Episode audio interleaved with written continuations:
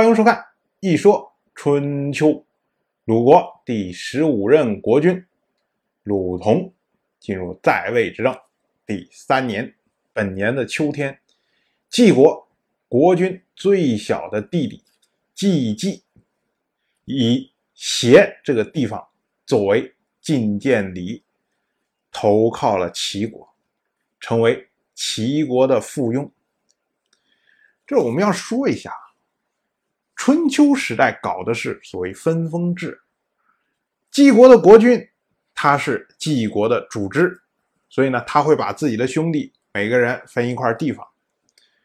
那么现在呢，晋国受到了齐国的压力非常大，所以这位季季呢就把他自己受封的这块地方送给了齐国，说：“哎，以后呢我季季这块地方就宣布从晋国独立，然后呢成为。”齐国的地方，按照一般习惯来说呢，哎，齐国的国君就会顺势再重新封一次，说你季季就是协这个地方的大夫，那么你实际上你还是管这块只不过以前你是季国的协，现在呢你是齐国的协，变成这样。这么着以后呢，季国实际上被一分为二，也就是属于齐国附庸的季季所。控制了协这个地方，和晋国国君所控制的晋国国都这个地方一分为二，这个情况就跟郑国非常类似。郑国现在也是郑仪负责的是国都这块，郑突负责的是利那个地方。但是我们要注意啊，这位季季为什么有这样的举动？一方面是齐国的压力太大。另外一方面，这是两手准备。其实对于小国来说，当他实在不能支撑的时候，作为主干的晋国国君这支，他自然不能说我主动投靠别的国家。那个晋国是侯爵嘛，说我的侯爵不要了，然后呢，我就变成你齐国的附庸，这种事情是做不出来的。但是晋国现在已经把所有的应对措施都已经做完了。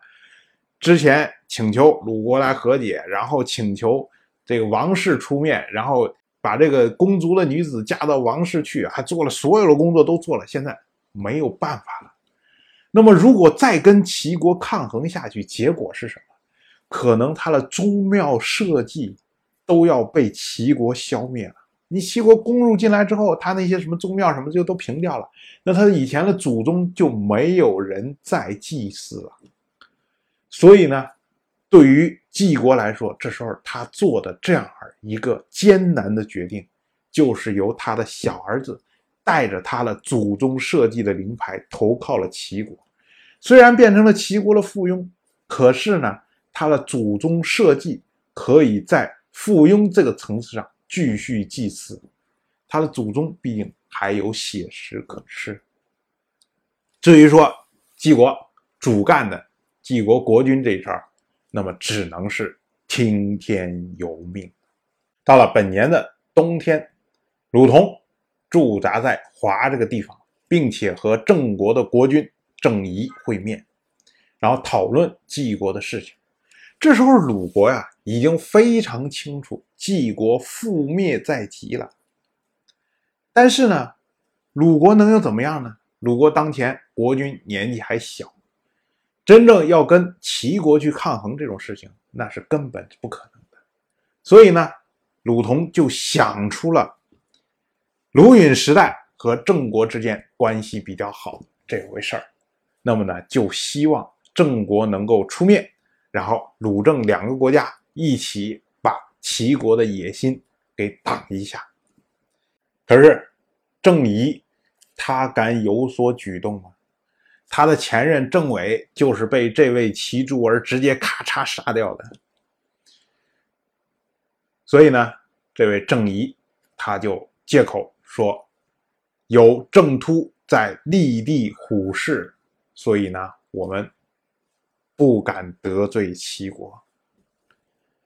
所以鲁同虽然也算是尽了心力，但是也是白费功夫。